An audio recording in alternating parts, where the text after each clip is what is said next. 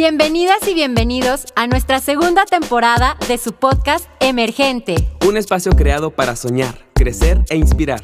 Yo soy Telma Salinas. Y yo, Edwin Martínez. Y desde Emergente te invitamos a conocer a las juventudes que están revolucionando Aguascalientes. Queridas y queridos emergentes, hoy es martes de nuevo episodio de este su espacio. Nos encontramos en temporada de Feria Nacional de San Marcos 2023 y en esta mañana es un honor poderles presentar a Jimena Sostres. Ella es primera princesa de esta edición de nuestra querida feria. Jimena, muchas gracias por estar aquí, tomarte el tiempo de venir y compartir de ti con la comunidad de Emergente. Por favor, cuéntame, ¿quién es Jimena? Muchas gracias por la invitación. Para mí es un sueño, es mi primer podcast y yo lo sigo mucho. Soy muy fan de podcasts en Spotify, motivacionales y de todo tipo, incluso sociales. Jimena es una persona muy centrada, es enfocada en lo que quiere, no se, no se distrae ni se, ni se perturba por los caminos que, que a lo mejor se le puedan poner a la par. Yo siento que, que Jimena tiene un gran futuro en, en todo este ámbito por así decirlo, como de medios, creo que tengo un mensaje que, comunicar y esto, esta plataforma de Reina de la Feria de San Marcos me ha dejado darle visibilidad a los problemas que yo quiero que se escuchen. Y creo que es mi principal motivo para estar aquí. Por un momento estaba perdiendo un poco el enfoque de lo que yo a lo que yo venía, pero siempre he tenido muy presente que a lo que yo vengo y por lo que estoy aquí es para dar ese, mensaje. Creo que, que estamos rodeadas como de mucha atención y no hay que restarle importancia a lo que es verdaderamente importante como lo es el mensaje. A lo mejor sí es muy importante la imagen, que nos conozcan, hacernos conocidas, establecer relaciones públicas, pero el, la principal visión que yo tengo es transmitir mi mensaje. Qué poderoso, Jimena. Me encanta porque lo proyectas. Te veo y veo en tu mirada una mirada apasionada, comprometida. Y hace muchos años a mí me dijo un profesor, lo difícil no es hablar, lo difícil es tener algo que decir.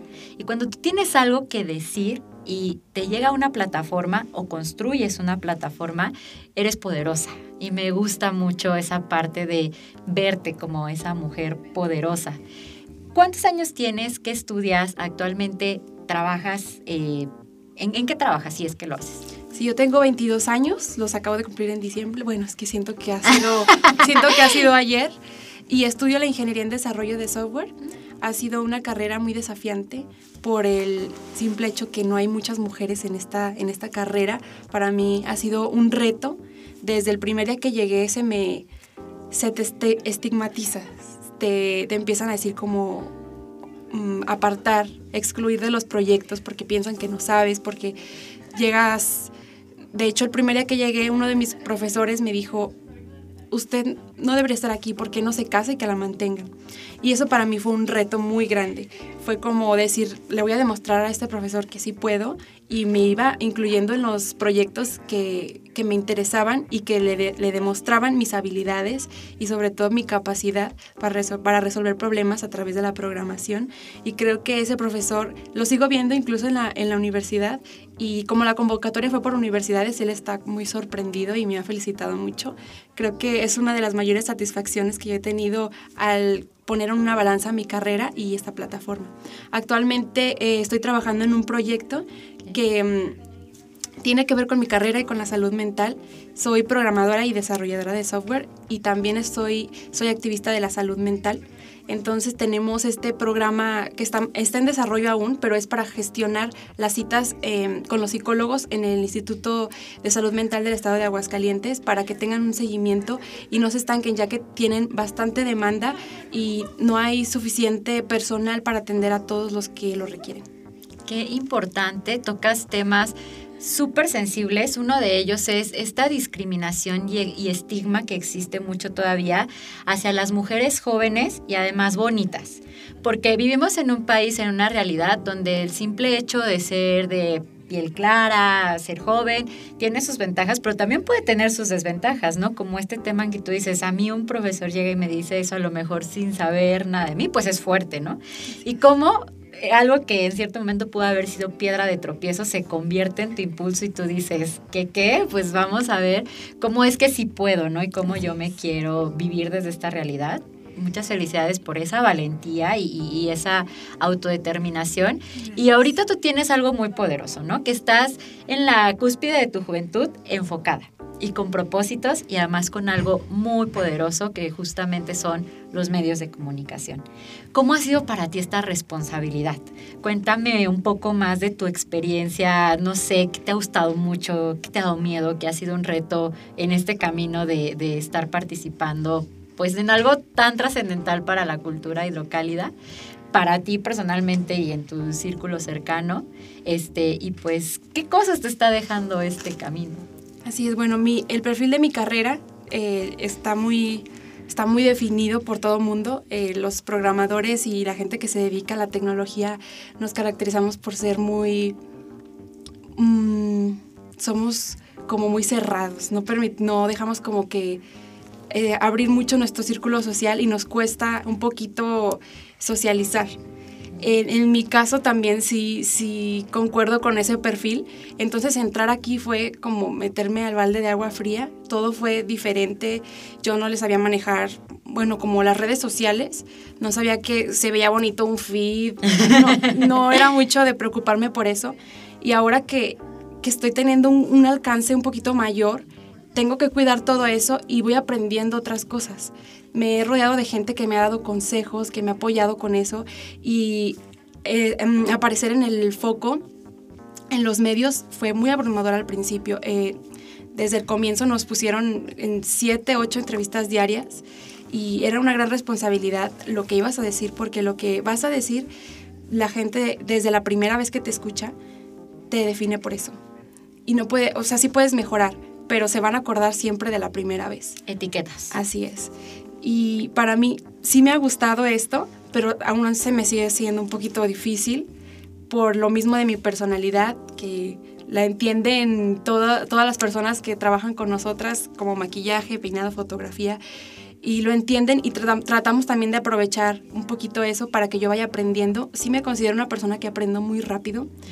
Anteriormente ya había estado en certámenes de belleza, pero siempre conservando mi personalidad, siempre conservando como esa esencia que es de Jimena, que es una persona tímida, soy muy sentimental, me guío mucho por las emociones y creo que esto lo hemos, lo hemos tratado de, sacar una ventaja. Em, encaminándolo con mi proyecto, que estamos hablando de emociones, de salud mental y sobre todo tratamos de tener un enfoque que era la prevención del suicidio, pero como es un tema muy, muy sensible y que tenemos que tocar con pincitas, muchas veces en redes sociales censurado, tratamos como de irnos más del lado de generalizar la salud mental. Y eso es muy importante. ¿Cómo es que tú decides? Es una causa que ya traías anteriormente.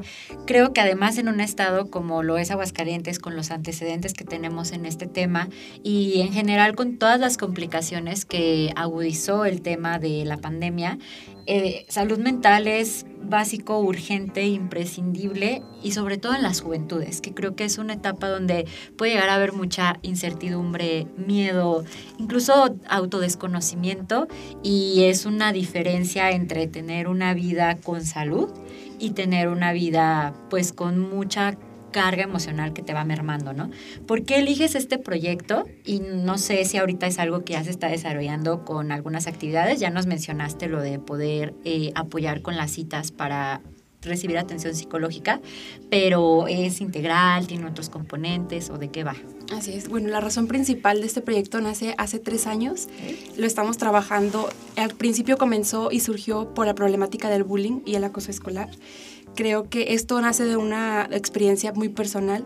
En mi infancia yo sufrí de este tipo de acoso y me pareció muy importante darle seguimiento y que la gente se, se acercara a este proyecto, se identificara más que nada y después de ahí se fue haciendo un poco más general a partir de la de la mm, noticia, una noticia que sacudió un poquito fuerte a Aguascalientes en el 2019, donde Jimenaita en paz descanse, Miss Aguascalientes 2019, toma la decisión de quitarse la vida. Ella fue una de las personas que creyó en mí desde el comienzo, cuando yo empecé en, certámenes, y su propósito era ese, era preservar la salud mental y evitar la, el suicidio en Aguascalientes. Y que haya, haya ocurrido esto, él mismo vio muchas cosas. Porque cuando uno quiere dar un mensaje y ayudar a otros es porque también uno necesita ayuda y sabe que, que tiene puntos de oportunidad en esa área. Eh, sale de, a, partir de Jimenaita sale esta inspiración y yo me propuse y tuve el compromiso de continuar con su proyecto porque ella quería lograr un cambio y a lo mejor ya no pudo continuarlo, pero yo me comprometí mucho con, con continuar esto y actualmente hemos acercados, acercándonos a la gente de una forma muy bonita porque logramos en, durante campaña asistir a algunas escuelas eh, mm, secundarias también, donde yo le pedía de favor a los trabajadores sociales de cada una de las instituciones que me reunieran a la gente, a los niños y a las niñas que necesitaban escuchar esta plática. Yo estuve asociada con algunos psicólogos, psicoterapeutas infantiles, a los que fuimos a darles esta plática sobre salud mental y a darles la información que son los números donde ellos pueden pedir ayuda de manera gratuita en caso que no tengan el apoyo familiar, que muchas veces es lo que es el problema que hay que los padres o tutores no están al pendiente de los niños, no los escuchan, no, no les dan la importancia a sus emociones. Y nosotros fuimos a, a estas escuelas donde yo salí con el corazón hecho pedazos. Hay muchos niños que necesitan ayuda y no sé si alguna de nuestra información o lo que les pudimos platicar sobre, sobre mi experiencia también con el acoso escolar les haya servido de algo, pero yo hasta la fecha sigo teniendo contactos con con las niñas que me pasaron su usuario de Instagram así y me escriben muy seguido, que se sienten tristes, se sienten, eh, a veces se sienten mejor, felices y yo trato de seguirles respondiendo. Siempre estoy muy pendiente, entonces los invito a que me sigan en mis redes sociales. A lo mejor yo no soy una experta, pero he tratado de acercarme mucho a los expertos, a que ellos me orienten, a que me den algunos tips de cómo puedes tú calmar a una persona en un estado vulnerable emocionalmente y cómo puede, qué consejos puedes darles, qué puedes hacer tú desde, desde tu posición de civil, no como un experto, para ayudar a esa persona a que se sienta un poco mejor. Jimena, aplaudo es de verdad este trabajo de años porque yo coincido en que es inminente y urgente qué lamentable este, cómo a veces pues la vida tiene eh, estos grandes impactos que como dices te simbran y, y, uno puede decidir dos cosas. Bueno, tres. No hacer nada, irte para abajo o decir, tomo eso que esa persona me sembró y trato justamente de germinar en esa semilla, ¿no? Y me da mucho gusto que tú hayas elegido esta tercera opción y que ahorita lo estás incrementando y sigues generando este impacto es muy importante. Y también hemos platicado mucho, eh, pues como comunidad y a través de, de estos episodios que hemos tenido con jóvenes muy variados, que el tema de ser un líder es complicado, porque eres un puente. Y los puentes sirven para poder pasar, para poder llegar a los objetivos, pero te pisan. Y entonces ese tema de tú constantemente tener que estar fortalecida, de tener que estar eh, con una buena presencia, de cuidar, como nos mencionas, muchos aspectos como cómo se me percibe desde mis redes sociales, qué digo y qué no digo, porque al final de cuentas eh, la gente tiene muy mala memoria para cosas a veces muy importantes, pero muy buena para otras que no lo son tanto es normal, pero sí esta construcción de un liderazgo no es un reto sencillo, ¿no? Y como dices muchas veces, y más cuando es impacto social, el corazón acaba hecho trizas y recomponerse de esas cosas para seguir, y más con una sonrisa, pues puede no ser lo más fácil. En ese aspecto me interesa que tú nos cuentes eh, pues al final, este tema de Princesa de la Feria de San Marcos es parte de un concurso de belleza. Tú ya habías estado ahí. Creo que ya se está rompiendo con estos estigmas de ahí solamente vas a ir porque estás muy bonita y sonríes bonito, pero no piensas. Ahorita es eh, un perfil mucho más completo donde hay inteligencia, proyectos sociales, este, una visión de construcción de identidad. ¿Cómo es o, cómo vives tú desde tus 22 años con, con, esta experiencia que ya tienes, esa transformación? ¿Te sientes parte de? ¿Crees que ya la estás evolucionando o todavía es algo que se está luchando? Sí, bueno, cuando tú entras a, este, a todo este medio, hay de todo. Así como hay comentarios buenos, hay comentarios malos y tú tienes que estar muy firme. Me siento un poco más comprometida en, en mantenerme firme porque yo soy muy defensora de la salud mental. Tengo que poner el ejemplo. Hay veces que, que la gente es muy cruel en los comentarios y tú tienes que decir, bueno, no, yo tengo que poner el ejemplo, yo estoy eh, abanderando esto, tengo que salir adelante y tengo que demostrar que a pesar de las dificultades se puede salir adelante. la feria, ¿cómo la, la, identifico con mi proyecto y con mi personalidad? Es decir a la gente, así como está la feria de San Marcos, hay lugares bonitos para salir a comer, para ir a ver a los artistas, para escuchar música, también hay lugares para pedir ayuda. Y son gratuitos, están muy, muy acobijados por el gobierno de Aguascalientes. Y es lo que yo quisiera como darlo, dar a conocer. Estar en la Feria de San Marcos es, el, la, ser princesa o reina de la Feria de San Marcos, es ser un símbolo de la mujer de Aguascalientes. ¿Qué es, qué es la mujer de Aguascalientes? Una mujer hidrocálida, es cálida, es inteligente, creo que es sensible y es muy amable, es trabajadora y es fiel a sus orígenes creo que la tercia que estamos ahorita eh, arriba en, representación de la mujer hidrocálida tenemos, tenemos personalidades que se complementan y proyectos que se complementan. Todos los proyectos no dejan fuera el uno al otro y creo que la gente debería como informarse un poquito más sobre nuestros proyectos porque no solamente vamos a ir a, a saludar corto, corto, largo, tenemos un mensaje y un propósito y creo que esto que estamos viviendo, que la gente está volteando a ver, tenemos que aprovecharlo para dar un mensaje. Sí establecer relaciones públicas, sí darse a conocer, sí que la gente sepa quiénes somos nosotras, nuestro nombre, pero que vamos a aportarle Aguascalientes. Al fin y al cabo, ¿qué nos va a hacer diferentes de las otras reinas? ¿Qué va a hacer que este año la gente diga, hubo reina y princesas inteligentes? Hubo reina y princesas preparadas y con un propósito.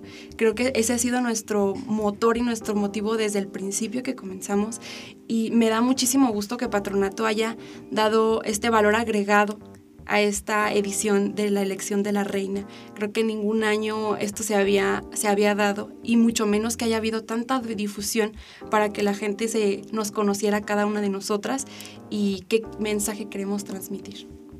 Me encanta poderosísimo lo que nos acabas de decir. Ya se nos está acabando el tiempo, estamos platicando muy a gusto, pero para cerrar, por favor, cuéntanos eh, cómo apareces en redes sociales para que te sigamos. Y además, ¿cuál es tu mensaje de cierre para las juventudes hidrocálidas? ¿Qué es lo que tú, Jimena, les quieres inspirar? Bueno, yo estoy en todas las redes sociales como Jimena Sotres, con X y con S. Bueno, en, en Instagram con doble S al principio. Y lo que les quiero decir es que a pesar de, de las dificultades y de lo que la gente diga, incluso a veces nuestra propia familia nos limita.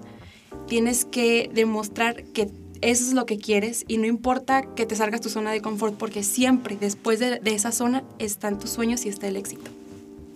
Muchísimas gracias, Jimena. De verdad me encantó conocerte, escuchar de ti. Gracias por la oportunidad de que también eh, la, la, comunidad de jóvenes visionarios pueda hacerlo. Fue un placer tenerte en este espacio. Y a ustedes, querida comunidad, ya se la saben, Emergente AGS, jóvenesemergentes.com, abiertos completamente a sus recomendaciones. Nos escuchamos en el próximo episodio. Muchas gracias por sintonizarnos. No olvides seguirnos en nuestras redes Emergente AGS. Y escucharnos cada martes a través de Spotify y nuestra página jóvenesemergentes.com. ¡Hasta, la, próxima.